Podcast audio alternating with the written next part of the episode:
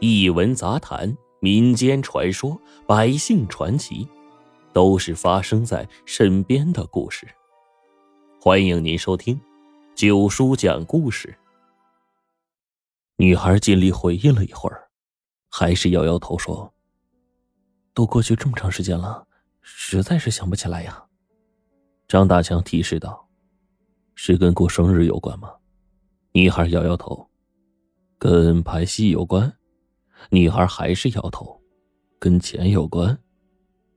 女孩眨着眼睛在想，突然眼睛一亮，说：“啊，对了，嗯，好像秦小丹说了一句，那些钱应该足够你装修了，怎么现在装成这样？”张大强内心一惊，这句话太重要了，说明秦小丹给秦小伟足够的钱，而秦小伟却只装修了一楼大厅，那么剩下的钱呢？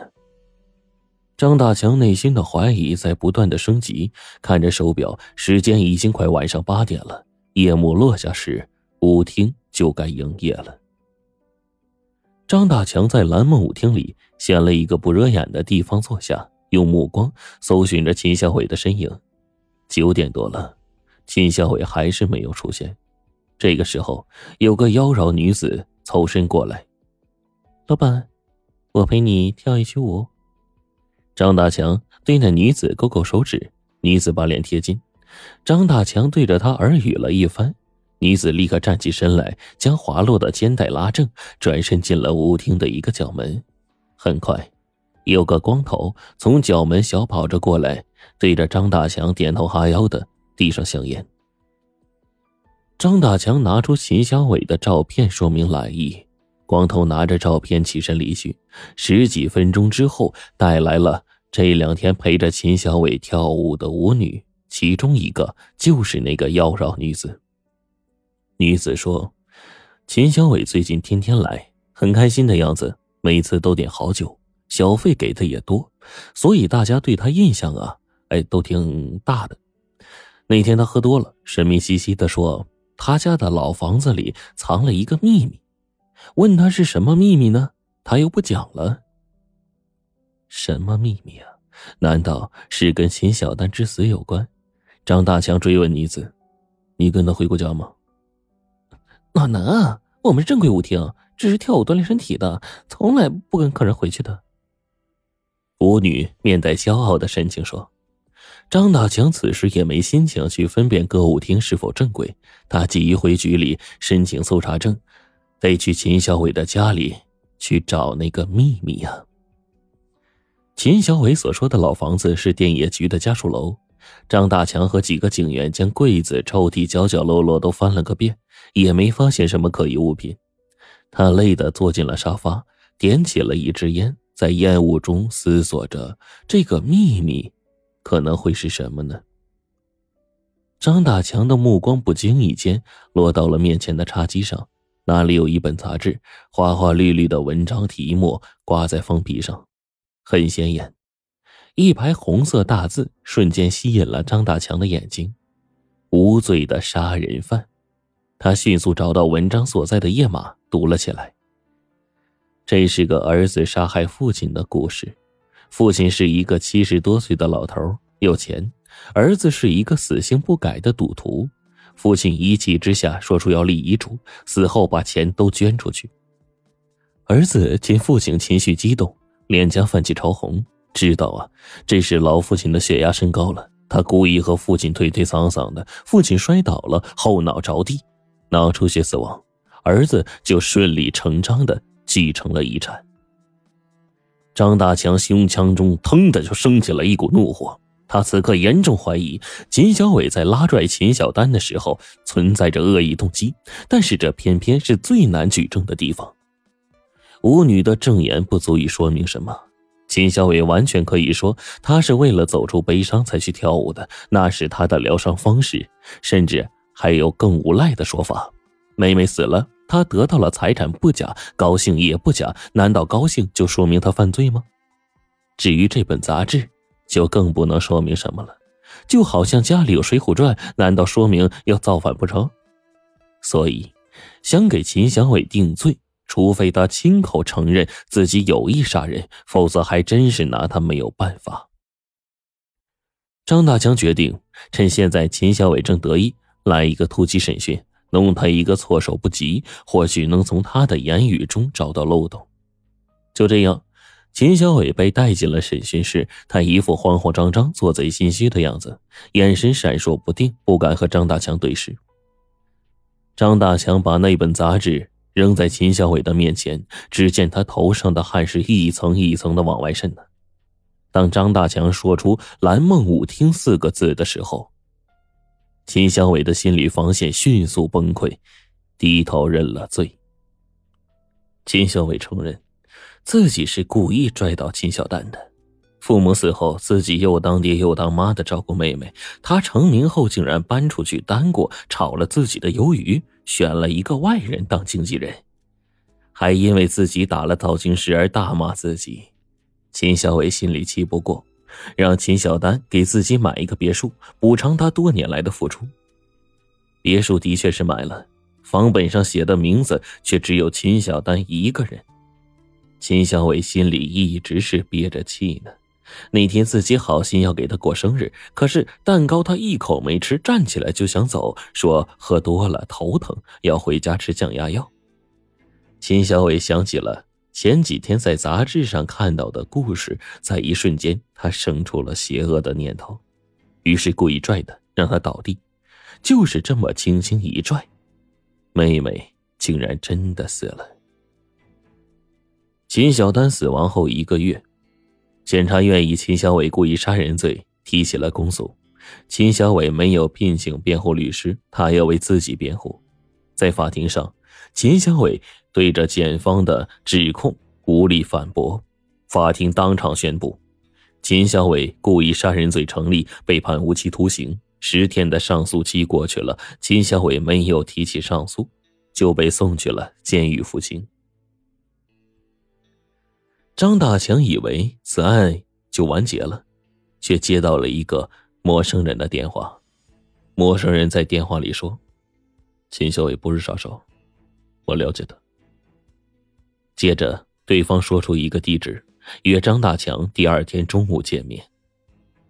第二天，张大强找到了那个地址。怎么是一家面馆啊？张大强盯着面馆的招牌，自言自语说道。第二天，张大强走进面馆，此时早已经过了饭点店里没有人，柜台上只有一个六十多岁的老头按着计算器算账呢。张大强。选了一张靠窗的餐桌坐下，点了一碗肉丝面。他等面的时候留意到，这店里啊，四面墙上都张贴着秦小丹的照片，有秦小丹独自吃面的，有秦小丹和老头的合影，还有一张是秦小丹的，秦小丹兄妹俩跟老头的合影。老头端来了一碗面，放在桌子上。张大强看着老头问。是您给我打的电话吗？听到问话，老头眼睛一亮，他点了点头，给自己端了一杯茶，坐在张大强的对面。张大强指着墙上照片问：“秦小丹以前常来您这吃面吗？”老头看着墙上的照片，目光中带着哀伤说：“面馆啊，整整开了二十年了。”小丹也在这吃了二十年呢。您跟谢小丹不像是普通老板和食客的关系啊。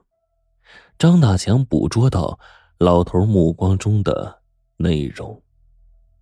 老头收回目光说：“小丹这孩子呀，是我看着长大的。我跟他父母既是老朋友，又是老邻居。俩大人车祸死了，现在小丹也是意外死的。”这家人也不知道怎么了。张大强纠正老头的话：“秦小丹不是意外，犯人是他哥秦小伟啊。”这正是我来找你的原因呢。小伟不是罪犯，我知道的，他一定是说谎了。老头的话虽轻，但却掷地有声。老头继续说：“谁也没有我了解这俩孩子呀。”小伟把小丹看得比自己命还重，他不可能害自己妹妹呀。接着，老头娓娓道来说了秦家兄妹不为人知的往事。他爸妈出车祸那会儿啊，小伟在上海念大学呢，还是重点大学。可是小丹刚上高二，没人照顾怎么行啊？小丹的姑姑让孩子去他家，小丹当时就哭了，没说去，也没说不去。当天晚上，兄妹俩来吃面，只听小丹说他不想去姑姑家，要待在自己家，家里有妈妈的味道，去姑姑家就是寄人篱下，他会受不了的。小伟就拉着他妹妹手说：“哥陪你。”之后就向学校提交了退学申请。后来呀，小伟是既当爹又当妈呀，洗衣做饭打工挣钱，晚上还要辅导妹妹做功课。小丹要学影视表演，小伟就给小丹报了培训班，费用很高。他呀，就每天打三份工啊。说到这儿，老头顿了一下，抽出一张面巾纸，擦了擦眼角的泪，继续说：“那段时间呢，这眼看着这孩子一天天的消瘦，我是心疼啊。我知道，他的爸妈呀，当年买了保险，再加上车祸的赔偿金。”给兄妹俩留下了不少钱，但是小伟这孩子呀，愣是一分都不动，一直自己挣钱供着妹妹。不过，总算是苦尽甘来了。小丹成名了，小伟也就不用那么辛苦了。这些年呢，小伟是有点变化，对他妹妹管得很严，好多邻居说呀，他是个控制狂。要我说。就是这些年压力太大了，可即使这样，要说他为了减害他妹妹，这绝对不可能啊。张大强说：“听说他们兄妹俩这几年感情并不好，总是吵架呀。”老头说：“哎，这舌头哪有不碰牙齿的呀？两人虽然吵，但吵完就过去了。他们呢，还总是来我这吃面呢。我能看出来。”感情一点没变。说就说去年啊，他们俩在我店里讨论买别墅的事儿，我是听得真真切切的。小丹说呀，别墅要写他哥名下，小伟坚决不同意。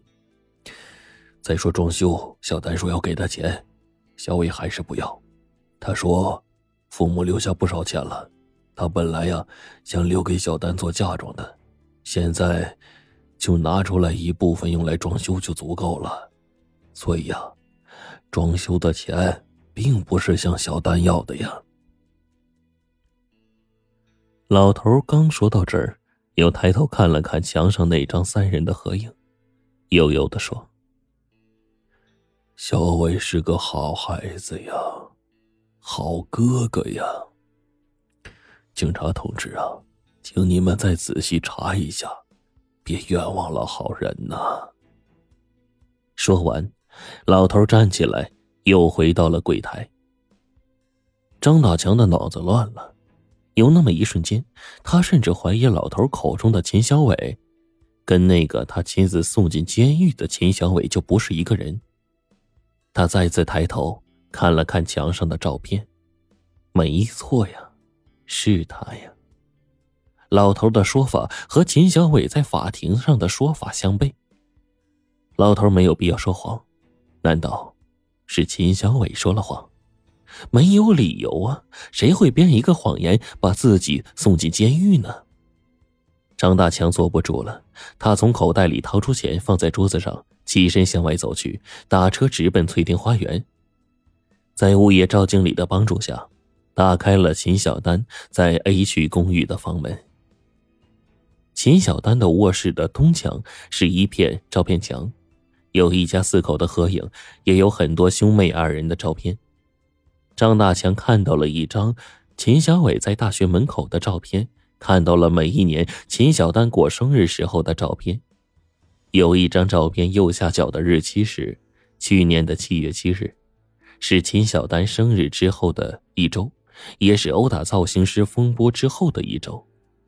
照片中，秦小丹伏在秦小伟的肩上，两个人在夕阳的余晖中灿烂的笑着。照片墙下面有一个梳妆台。张大强拉开抽屉，里面是一张工商银行的存折。打开存折，张大强看到户名是秦小伟，去年五月份提取了二十万。